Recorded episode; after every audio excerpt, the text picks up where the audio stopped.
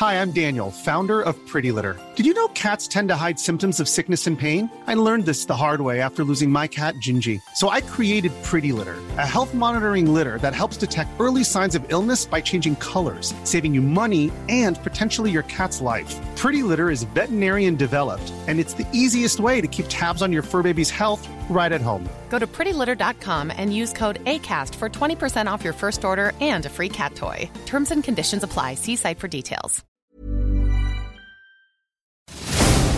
Cada noche los expertos se reúnen para debatir, polemizar, desmenuzar a la noticia y a sus protagonistas en una mesa de opinión que saca chispas. Esto es El Heraldo, la silla rota por El Heraldo Radio. Iniciamos. Buenas noches, bienvenidas, bienvenidos a esta mesa de opinión El Heraldo de México, La Silla Rota. A nombre de Alfredo González, a quien le mandamos un enorme abrazo, titular de este espacio, le saluda esta noche su servidor Isaías Robles, dándole también la bienvenida a mi compañero, colega y amigo Jorge Ramos. Jorge, ¿qué tal? Bienvenido, muy buenas noches. Isaías, ¿qué tal? Muy buenas noches, auditorio. Pues eh, Isaías, fíjate que eh, ya lo habíamos planeado que este iba a ser el tema de del programa de la semana, pero diría el clásico. Este, lo de ayer nos cayó como anillo al dedo. así es, ¿no? así es. Sí, lo de ayer nos cayó como anillo al dedo. Esta eh, se hizo pública, ¿no? Este, de manera muy extraña, ¿no? La, la denuncia que presentó. Algo pasó allí, dice, no sé, se le perdió. Creo que se le cayó y. Se le cayó, alguien la recogió y pues, de repente dice la FGR, pues nosotros no tuvimos nada que ver con este de la filtración del documento. Vamos a iniciar una investigación, pero efectivamente muy, muy extraño, ¿no? Casualmente aparecen las 63 páginas de, de, este, de esta denuncia en contra de precisamente de la, la denuncia que hace, hace una semana justamente interpuso Emilio Lozoya contra varios personajes importantes de la vida pública nacional. El caso Lozoya pues eh, nos tiene aquí sentados y vamos a, platicar sobre ese tema, Isaías. Así es, y precisamente para hablar de, de este asunto se encuentran en la línea telefónica ambos abogados, Ernesto González Cancino y César Gutiérrez, a quienes agradecemos mucho su confianza y su tiempo para con este espacio. Bienvenidos, muy buenas noches a ambos. Eh, César, ¿qué tal? Bienvenido, buenas noches. ¿Cómo estás, Isaías? Buenas noches, buenas noches, Jorge. Buenas noches, Ernesto. Ernesto, ¿qué tal? ¿Cómo estás? ¿Qué tal? Buenas noches, buenas noches, Jorge, Isaías, César. ¿Cómo están? Y bueno, pues como comentábamos Jorge, ayer se filtró esta denuncia íntegra que hace una semana presentó Emilio Lozoya contra Enrique Peña Nieto, Luis Videgaray, Felipe Calderón, Carlos Salinas, Ricardo Anaya, Francisco García Cabeza de Vacas, Francisco Domínguez, entre otros hasta sumar a un total de 16 personas, 16 políticos inculpados. Esto es un circo, la filtración de esta denuncia es parte de un circo o busca realmente encontrar la verdad y descubrir este caso de corrupción que puede ser emblemático para nuestro país. ¿Qué opina eh, primer, en primer término el abogado César Gutiérrez? Abogado, adelante, buenas noches de nueva cuenta. Mira, es curioso que las filtraciones se dan a petición del presidente. Eso no significa que forzosamente haya sido la autoridad quien lo filtró, pero sí nos da mucho que pensar, ¿no? La realidad es que estas filtraciones sí tienen una finalidad político-electoral, eso lo, vemos más que claro, porque obviamente la intención es debilitar a la oposición y la bandera del presidente en todo momento ha sido que tiene que acabar con la corrupción en este país. Pero eso no quita que todos aquellos que estén involucrados y que han sido mencionados sean inocentes. partimos de supuestos distintos, ¿no? La realidad es que incluso, yo lo comentaba incluso hice una manifestación en Twitter, que podríamos acusarlos de perversos, no de pendejos, y perdón por la palabra, pero es la realidad. Aquí recordemos algo, quienes violan el debido proceso eh, no son los particulares, es forzosamente la autoridad. Y mientras no se le demuestre a la autoridad que ella es quien está haciendo las filtraciones, única y exclusivamente se iniciarán carpetas de investigación para deslindar responsabilidades. Lo mismo pasó con el video donde todos pudimos observar que algunas personas ligadas a panistas connotados, que alguno de ellos es ahorita gobernador, eh, están recibiendo diferentes cantidades de dinero y quieren relacionarlo con el hecho. Y supuestamente esa filtración se le quiso atribuir a uno de los hermanos de Lozoya. Cuando la realidad es que igualmente se está denunciando un hecho que de acuerdo a lo que nosotros tenemos conocimiento, porque seguimos en la, en la parte de la suposición, no está anexado como dato de prueba dentro del ofrecimiento que hizo Lozoya.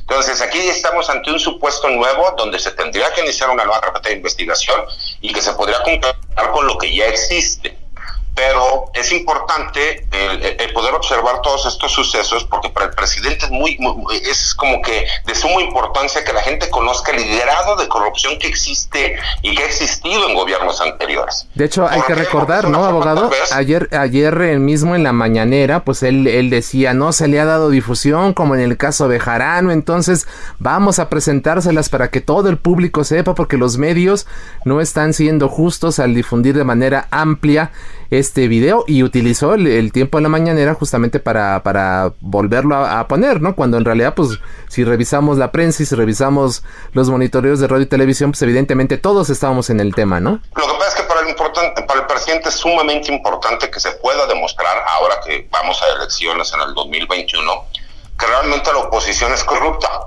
que realmente no existe oposición ni figuras nuevas que puedan conglomerar el voto masivo en su contra y estamos ante un supuesto no muy maquiavélico en donde a lo mejor no somos la mejor opción, pero los otros son peores, los otros son corruptos, son malos.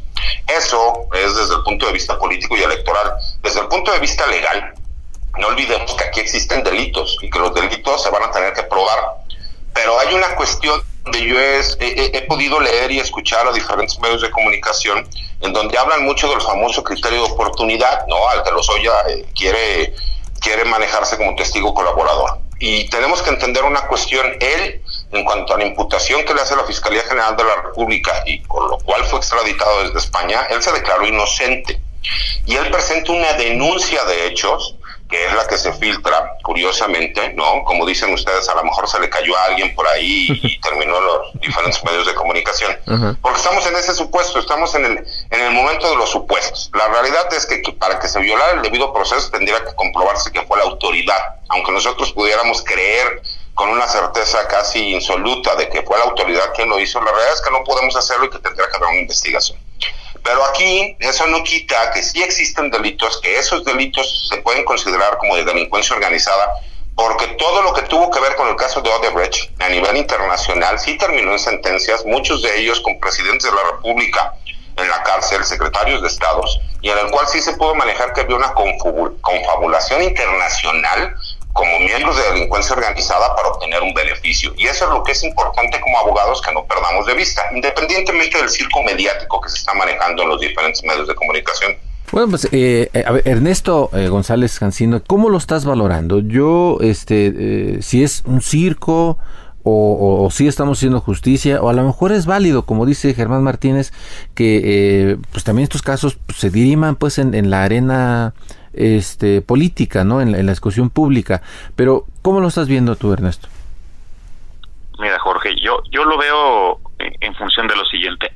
Alguien tomó la decisión, eh, sin poderte precisar quién, de que este tema se dirimiera más en la arena pública que en la arena institucional. Yo creo que ya sabes quién, ¿no? Pues parece que alguien dictó esa agenda muy temprano. Y están buscando eso, están buscando que el tema eh, tenga más espectáculo público que realmente resolución institucional.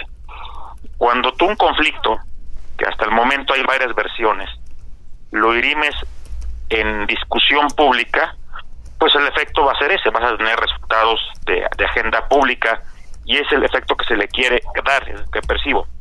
Ahora, este, yo opino que los hechos de corrupción tienen que dirimirse en ambas esferas, no pueden quedar ocultos pero siempre, o al menos en una democracia, debe prevalecer el ámbito institucional.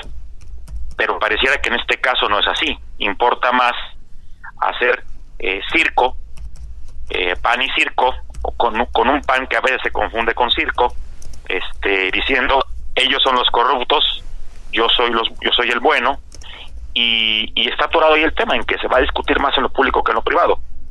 Eh, faltas al debido proceso, este, filtraciones de información, eh, hechos eh, donde la prueba puede ser complicada ponerla. Eh, realmente lo que, lo que pareciera que interesa más es que haya una discusión pública más allá de la sanción. O sea, los corruptos sí hay que exhibirlos, por supuesto, pero antes que eso y primordial que eso, hay que llevarlos ante un juez y se comprueba que cometieron ilícitos, deben pagar, deben pagar sanción. Y eso se, debe privilegiar. El problema es que se está privilegiando más el show que ejercer el servicio público, ejercer la función pública. Así es. Y, y, en ese sentido, abogado César Gutiérrez, el hecho de que se haya exhibido el video, de que públicamente se haya dado a conocer la, la carpeta de investigación o la, de, la, denuncia que presenta, perdón, la denuncia que presenta Emilio Lozoya, ¿qué implicaciones jurídicas va a tener para el seguimiento del caso? Cuando llegue a un juez esta situación, ¿qué va a ocurrir? ¿Qué nos puede usted eh, platicar al respecto? Mira, lo que pasa es que para que podamos hacer un análisis correcto tenemos que jugar un poco al abogado del diablo, ¿no? Y para jugar al abogado del diablo, primero, ¿no? Hacerle un comentario a Ernesto. Eh, yo creo que quieren más circo y lo que quieren es menos pan, porque va enfocado a ese sentido, ¿no? A que casi, casi podamos desaparecer al pan del escenario político. Pero aquí hay que entender una cuestión y tenemos que ver de acuerdo a cómo la defensa de Emilio Lozoya lo ha podido ver en coordinación con la misma Fiscalía General de la República. Estas filtraciones que hemos estado viendo y que en teoría tanto el video como la denuncia no forman parte de la carpeta de investigación de la denuncia que él presenta, porque entendamos una cosa, una cosa es el, procedimiento donde ya hay una carpeta judicial por el cual fue extraditado de España, México, y otra cosa es la denuncia que él está presentando. Se supone que el video que, que, que en teoría le atribuyen al hermano de Lozoya, que ellos mismos ya salieron a desmentirlo y van a presentar una denuncia por distintas responsabilidades, no forma parte de todos esos datos de prueba que él ofreció para poder corroborar su dicho de acuerdo a la denuncia que él está presentando. Porque él no está manejando como lo, como lo maneja el artículo 256 del Código Nacional de Procedimientos Penales. Él está manejando el criterio de oportunidad no por, la, por, el proceso penal que hay en su contra, sino que él presente una nueva denuncia de forma independiente. ¿Qué es lo que hay aquí? Y como te digo, jugándole al abogado del diablo, ellos están jugando al límite de lo que puede ser legal y de lo que puede ser ilegal. ¿Para qué? Para que no se pueda manejar que existen pruebas ilícitas, ¿no? Esas pruebas ilícitas serían que ese video en donde existió una filtración, ¿no? Se terminara ofreciendo como dato de prueba en la carpeta. No, ellos lo que están haciendo es, miren, existe corrupción, no tiene nada que ver con la denuncia de hechos que presentamos ni con el proceso penal que se le está llevando a mi cliente. Ellos tienen horas y horas y horas de videos y vamos a seguir viendo filtraciones y tienen grabados a todo mundo. Y esto, cada vez que se vayan acercando más las elecciones, cada vez va a ser muchísimo más fuerte y, y veremos videos muchísimo más comprometedores. Como bien lo decía, mi querido amigo Ernesto, alguien tomó la decisión de que era mejor manejar este asunto de forma pública que en lo privado. ¿Por qué? Porque como hemos podido ver en México, los procesos judiciales se terminan politizando, ¿no? Se politizan y los procesos políticos se terminan judicializando. Y aquí estamos viendo una cuestión totalmente que se maneja en ese sentido. A mí el, el costo-beneficio de poder exhibir a la oposición como lo que es corrupta me da un mayor beneficio político electoral que hacerlo de forma judicial con sentencias condenatorias. Nada más que no olvidemos una cuestión. En México estamos hartos de la impunidad, de que se hagan imputaciones en contra de, actores políticos, ¿no? de figuras públicas, y que terminen siempre con la vacilada de que única y exclusivamente estarán unos cuantos años en la cárcel o que por violaciones al debido proceso yo creo que aquí están jugándole a eso, a que no importa hasta dónde lleguemos porque siempre estamos en el límite de lo legal y de lo ilegal. ¿Por qué? Porque van a explotar este caso de la forma más imprudente que pueda existir, pero que pueda darle los mayores beneficios. Porque recordemos algo, no existe en la oposición una figura que pueda aglomerarlos. Dos, no hay nuevas figuras. Entonces, esas pocas figuras que existen, si tú sales a exterminarlas políticamente con estas imputaciones, que no hay que olvidar una cosa. Una cosa es que se estén haciendo filtraciones y que posiblemente pudiesen existir violaciones al debido proceso, que en mi caso creo que están jugándole a estar en ese límite, y otra cosa es que no hayan cometido los actos de corrupción que se les imputan. Y eso a la gente no se le olvida. Y tenemos que recordar que el mexicano podrá no entender muy bien la parte legal de cómo se lleva a cabo un procedimiento. Porque aparte tenemos un procedimiento que viene de los sajones y que es muy difícil adecuar, adecuarlo en México. Este sistema sería perfecto si tuviéramos también jurados porque se supone que busca la justicia sobre la legalidad. En el momento que nosotros quitamos los jurados en México y que lo dejamos únicamente para, para, para lo que es la ley, pues nos vamos al famoso dicho, ¿no? Pues a los amigos la justicia gracia y a los enemigos simplemente la ley. Es lo que hemos estado viendo, por lo menos en el escenario político y jurídico, en todos estos días y con todas las filtraciones. Claro, ahora, mira, eh, hace bien eh, César en, en, digamos, separar las dos cosas importantes. Uno es el asunto por qué fue extraditado Lozoya y otro este, es la, denuncia, que él presenta. Así es que dirían los clásicos, es entre particulares, ¿no? Uh más falta que lo pruebe. Pero yo quisiera preguntarle, fíjate, eh, César, este, eh, Ernesto eh, publicó un, artículo en La Silla Rota justamente y, hablaba sobre el tema de la prescripción. Después, este, César nos dará su, su punto de vista, pero Ernesto, tú escribiste algo sobre la prescripción del, del, del delito, de los delitos, en el caso de Emilio Lozoya de por qué lo trajeron, que tiene que ver con los, este, ¿cómo se llama? los, los sobornos, este, en fin. Este, a ver, explícanos eso. ¿Cómo, cómo ves el tema de la prescripción? Mira, eh, hay varios delitos que se pueden imputar. Algunos pueden estar prescritos, otros no. Por la denuncia que se filtró ayer, pareciera que pudiera configurarse un tema de incluso de incursión organizada o de lavado de dinero, donde hay otras prescripciones. El tema es qué tantas habilidades tendrá eh, la Procuraduría de integrar una carpeta adecuada con pruebas para clasificar delitos que puedan no estar prescritos. O qué, qué tanto lo hará únicamente para que, oye, sabes que está prescrito y no hay, no hay, eh, si pasó, se portaron mal, pero no puede actuar Eso, eso es fundamental, la manera en que integren las pruebas y la manera en que logren clasificar los, los delitos. Se pueden ir por algunos donde eso no fue en mi época, fue antes, eh, pasó, el que estaba antes de mí no lo hizo a tiempo, se acabó. Tiene la oportunidad de buscar algunos eh, delitos que no están prescritos. Y también en la denuncia del señor Lozoya, hay, la que se filtró ayer, hay como que dos épocas, eh, antes de la campaña y después de la campaña ahí pareciera que rompe el límite de la prescripción en algunos delitos. Pues puede ser, oye, lo más viejo al parecer ya pasó, lo más nuevo no, y también pudiera usarse con esos fines. El tema es que esas decisiones este, eh, van a quedar más en el ámbito público que en el ámbito institucional y en el ámbito de las de las pruebas, que es lo que es lo que preocupa, es, lo que lo que preocupa mucho. Y eh, decía el abogado César pues sí pareciera que a algunas personas les interesa más el rédito en popularidad, el rédito en, temas electorales. Pero aquí hay que hablar un poquito qué, qué, es lo que le conviene más al país. Que se sepa o que se castiga quien cometió algo algo algo algo ilícito. Pues las dos cosas, ¿no? exacto, yo creo que son las dos cosas. Es bueno que se sepa, pero es bueno también lo otro. Yo digo que es más bueno que se castigue. O sea, es bueno que se sepa, pero es más bueno que se castigue. Sí, e-, esa es mi opinión. Debe dársele peso a la sanción en un debido proceso y es bueno que se sepa. Pero privilegiar el que se sepa, poniendo en riesgo o dejando de lado la sanción, es un, es un mal mensaje. Al menos para eh, quien ejerce servicio público. Su función es buscar lo mejor para los mexicanos, no para un grupo político o un rendimiento de popularidad. Claro. A ver, César, eh, ¿prescripción o eh, vamos a hacer un papelazo con este caso Lozoya? Mira, lo que pasa es que, como bien lo dice Ernesto, si nosotros estamos hablando de delitos de carácter electoral, pues por supuesto que ya prescribieron, porque las leyes que se manejan tienen determinados términos para poderlos hacerlos valer, ¿no?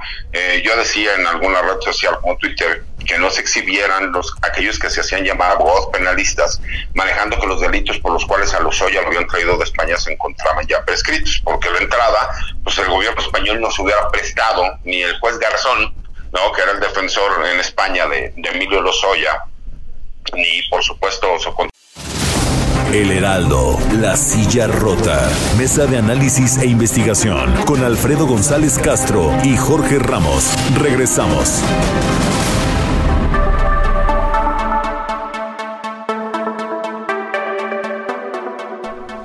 Volvemos a la mesa de opinión, El Heraldo de México, La Silla Rota, nombre de Alfredo González, titular de este espacio. Les saludamos esta noche, su servidor Isaías Robles. Jorge Ramos, bienvenido de nueva cuenta, buenas noches. ¿Qué tal? Buenas noches, buenas noches, auditorio. Y bueno, en esta segunda parte, bueno, vamos a... Hicimos una entrevista eh, en La Silla Rota al gobernador eh, de Guanajuato, eh, Diego Sinué Rodríguez Vallejo. toca varios temas, fue previo a la reunión de la, de la CONAGO de ayer eh, y bueno, él preveía desde un inicio que no iba a haber un choque de trenes. Habla de las implicaciones de la captura de José Antonio Yepes El Marro. En fin, adelante, escuchemos. El tema obligado, por supuesto, es la detención de este criminal importante que se escapó de la justicia durante tanto tiempo. ¿Cuál es el mensaje hacia los guanajuatenses y hacia el país, incluso hacia el extranjero, después de este acierto de la justicia mexicana? De que, que vale la pena trabajar coordinados, que vale la pena la aplicación de la ley y que la mejor estrategia es el Estado de Derecho, con una estrategia integral. Si tú te fijas, esto es un operativo que parece que culmina con la determinación de una persona, pero que empieza un año o siete meses atrás. Yo diría un poco más, ¿eh? con un tema de trabajo de inteligencia, pero es el 3 de marzo cuando se determina eh, eh, arrancar el operativo Golpe Timón, que tenía tres objetivos muy claros. El primero era recuperar el territorio. Y esto yo cuando yo gobernador lo escuché de los colombianos. Lo primero que me dieron un consejo los colombianos fue no cedas el territorio del crimen. Lamentablemente muchos terminan cediendo espacios para el crimen organizado como zonas donde no entra autoridad y controlan algunos criminales, pero es el peor error. Lo primero que tienes que hacer es controlar, controlar tú todo tu territorio. Y Guanajuato no puede tener tierra de nadie, o tierra donde no pasara la policía, ni el ejército, ni la marina. Entonces lo primero que hicimos fue montar este operativo Golpe Timón y un 3 de marzo, domingo a las 12, a las 00 horas, ingresaron mil elementos eh, de fuerzas estatales y federales para recuperar este territorio. Fueron 3-4 horas para ingresar a esta zona y eso hizo que huyeran los criminales y les quitamos su territorio. Segundo, y parte de la estrategia es muy importante, no puedes entrar nada más y salirte, es quedarte para siempre. Por eso estamos construyendo, ya va en una fase avanzada, la primera etapa, un centro de formación policíaca. La academia para formar a todos los policías del estado y de los municipios va a estar en Santa Rosa de Lima, con una inversión de más de mil millones de pesos. O sea, imagínate el, el edificio que va a ser, la academia de los policías va a estar en Santa Rosa. ¿Qué mensaje da eso? Que llegaste para quedarte, que no es un operativo de un fin de semana y donde la gente va a decir al rato regresan los criminales. No, estás poniendo lugar donde va a haber más policías en el estado, ahí en Santa Rosa. Tercer punto, reconstruir el tejido social no, si no entraba la autoridad policíaca, pues menos la autoridad este, social. Es decir, reconstruir el tejido social es parte fundamental, ¿no? Porque son niños, generaciones que vieron, que crecieron viendo a un grupo criminal. Entonces, empezamos con una estrategia que se llama Impulso 2.0, que es precisamente, viene de un reguilete, de tres, imagínate un reguilete de tres aspas. ¿Qué es lo que necesita un reguilete para moverse el viento? El impulso. Pero cada aspa representa persona, familia y comunidad. Los programas sociales, no de desarrollo social, de todas las dependencias se dividen en estos tres hélices. Persona. ¿Qué fortalece una persona? Cosas tan sencillas como un acta de nacimiento. Un niño que no tenga acta de nacimiento no puede estudiar para empezar. Una vacuna, un, proyecto productivo, este, una capacitación, una formación, una despensa. Todo eso, todos esos programas ayudan a la persona. ¿Qué ayuda a la familia? Un cuarto adicional para no vivir hacinados, un calentador solar, un techo digno, todos esos programas se aglutinaron en familia. ¿Qué ayuda a la comunidad? El espacio público. Un parque, la cancha, el centro de salud, la calle, el alumbrado. Entonces, entramos a Santa Rosa con Impulsos.0, programas pensados en la persona, en la familia y en la comunidad. Y entró el Instituto de la Mujer, el DIF, INAE va a alfabetizar, y se hizo una serie de programas y también infraestructura.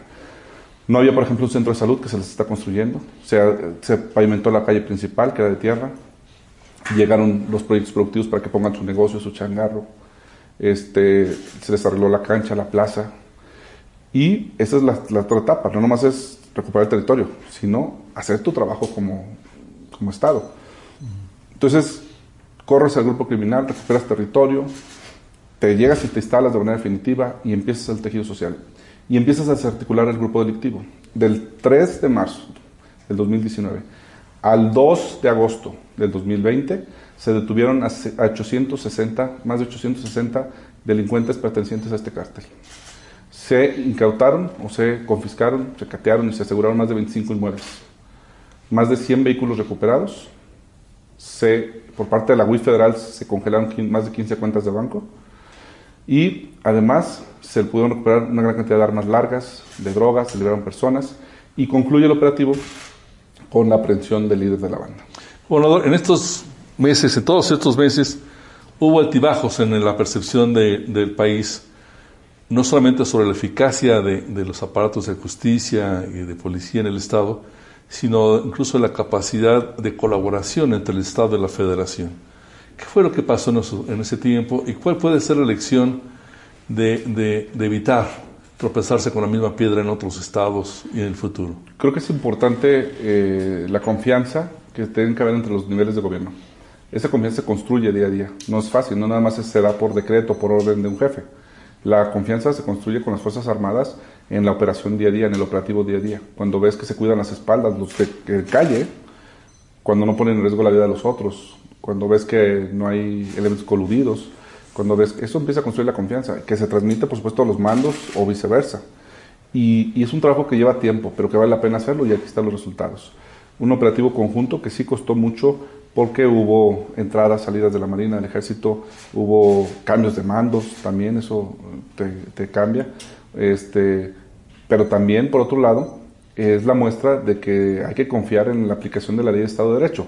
Porque no solo es el tema de, detener al, delincuente, no es desarticular el grupo, es llevarlos a prisión. Y eso implica no solo fiscalía, procuración de justicia, sino impartición de justicia a los jueces.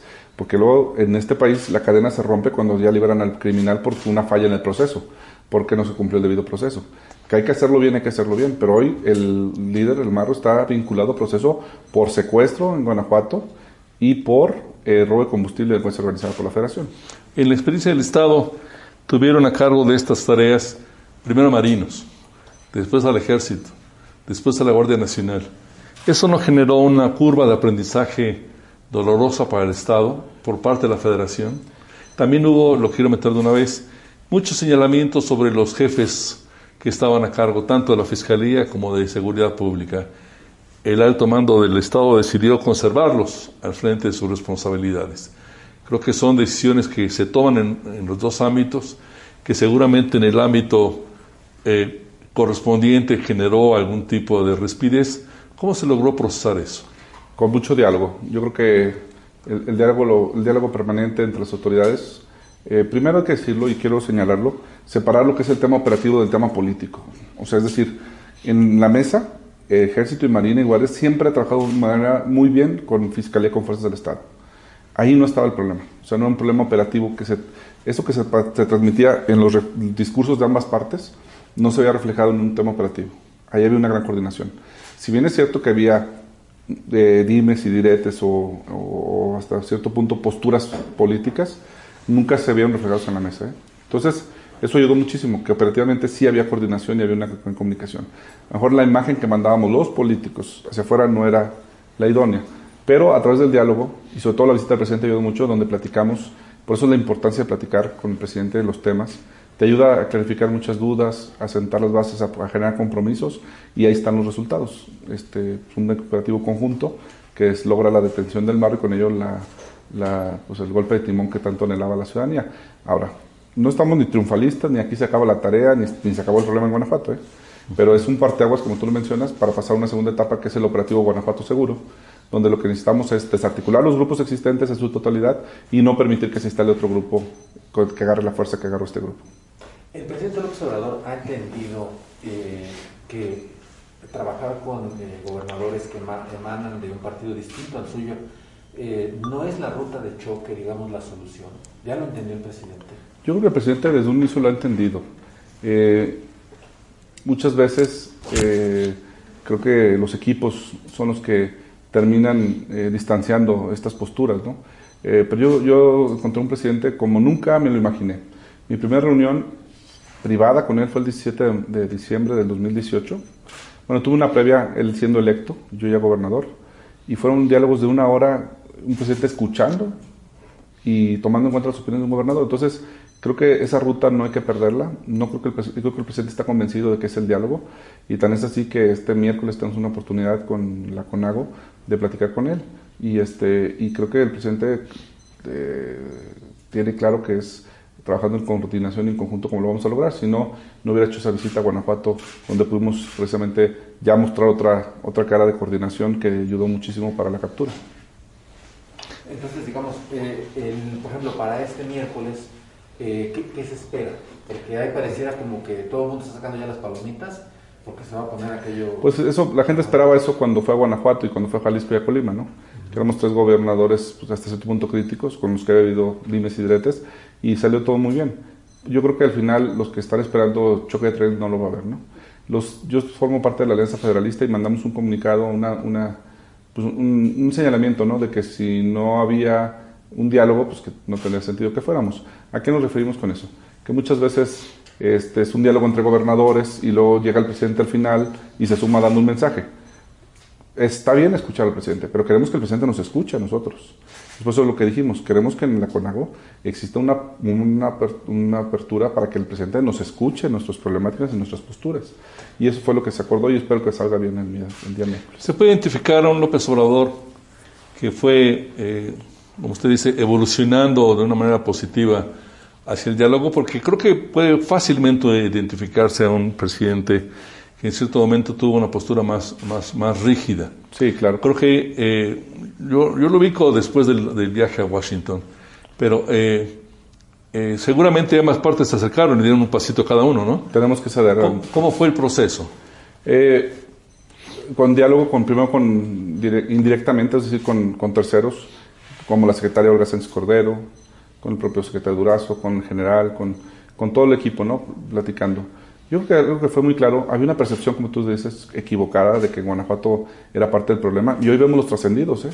Las acusaciones que hace el propio delincuente y demás, con quien estaba coludido, no mencionan a instituciones estatales. Y eso te habla de la confianza que nosotros guanajuatenses teníamos en nuestro fiscal y en nuestro secretario y que sabíamos que estábamos haciendo lo correcto. A pesar de las presiones y las sospechas y los dimes y diretes, el tiempo nos da la razón. Y no solo eso, ahí están los resultados. Y yo creo que el presidente al final se fue dando cuenta de eso, ¿no? Que más allá de cualquier trabajo en campo, la operatividad, eh, el trabajo profesional de Guanajuato era parte fundamental y, eso en su visita se fue reflejado.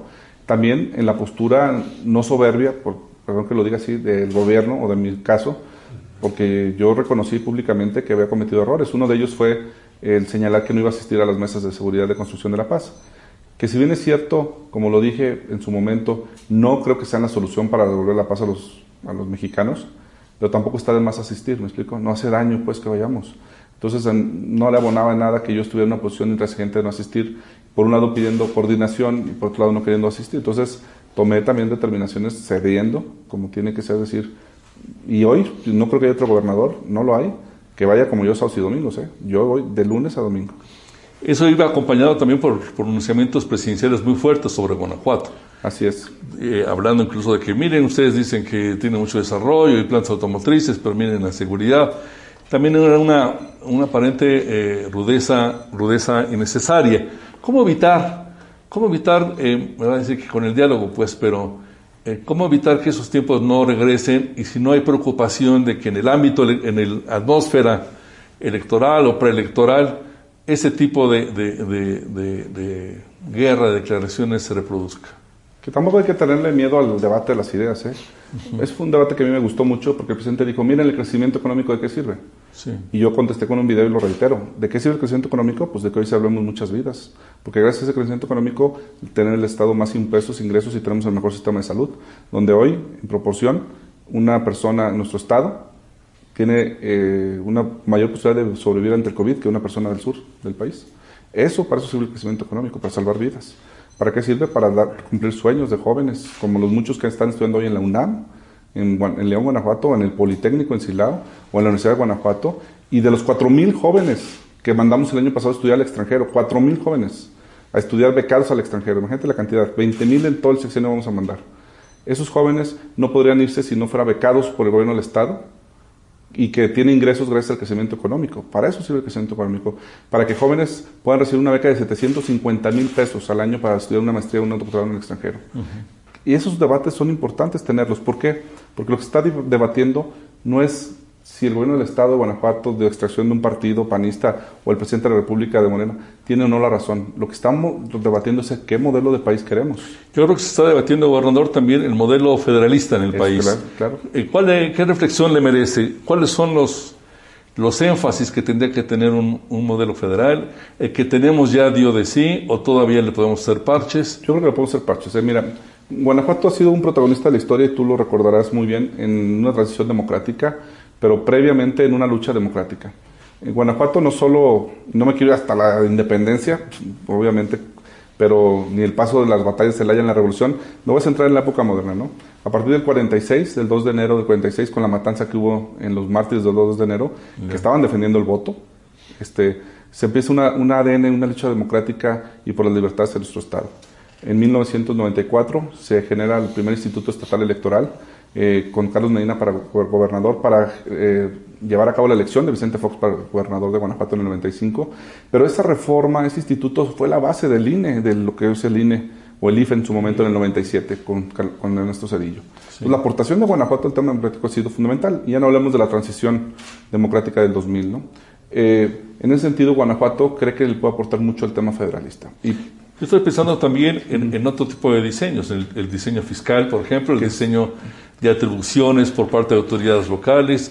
Hay parecer, al parecer una recentralización de atribuciones gubernamentales que creemos que es un error, ¿eh? Creemos que es un error. Y es donde iba. En esta lucha democrática tú te recordarás que el Estado que empieza a fortalecer la- el municipalismo es Guanajuato. Recuérdate todos esos programas de miércoles ciudadano, las reformas al artículo 115 constitucional, quiénes eran los encabezantes, los senadores, de qué partido eran, de qué estado eran, pues eran guanajuatenses que creían en, la municipalización, es decir, fortalecer el municipal, a los municipios, perdón, a los ayuntamientos. Y en ese sentido creemos mucho en el federalismo. La Convención Nacional Hacendaria que da pie a todo esto se celebra en 1979 Así es. para surtir efectos en el 80. Roberto, yo nací en el 80. O sea, imagínate de qué estamos hablando. Guanajuato hace 30 años. No me voy a ir- desde, desde que se creó el IVA entonces. no me voy a ir hace 40 años. ¿eh? Hace 30 años Guanajuato exportaba 300 millones de dólares. ¿Sabes cuánto exportamos hoy? En el año pasado, 24 mil millones de dólares. Fíjate lo que creció Guanajuato en 30 años. Hace 30 años estábamos dentro de los estados más pobres de México, este, porque éramos un estado de mano, expulsor de mano de obra. Un millón y medio de guanajuatenses viven en Estados Unidos porque no había oportunidades y se fueron. Hoy no somos un estado expulsor de mano de obra. El 20% de los que habitan Guanajuato vienen de otros estados. Importamos mano de obra. Entonces, ya no somos el granero de México, somos el refrigerador de México. Exportamos brócolis, berries, somos el clúster automotriz de la América Latina. Para concluir, somos la sexta economía de México. Pero la y somos, perdón, el último estado en proporción en recibir recursos. ¿La postura es en favor de otra convención nacional hacendaria? De, un, de revisión del pacto fiscal. La Convención Nacional es muy complicado que se dé en estos momentos por muchas razones. Este, por muchas razones técnicas, ¿no? que te puede ahorita, mm, aquí desarrollar. ¿Pero cuáles serían los tres ingredientes de un nuevo Pero el pacto fiscal, fiscal? sí te explico por qué sí podemos revisarlo. A ver, cuenta que el pacto fiscal, si me permites, se lo explico de alguna manera. La Convención Nacional Hacendaria es toda la mesa. El pacto fiscal es la mitad de la mesa. El presupuesto del próximo año es este cuarto de mesa.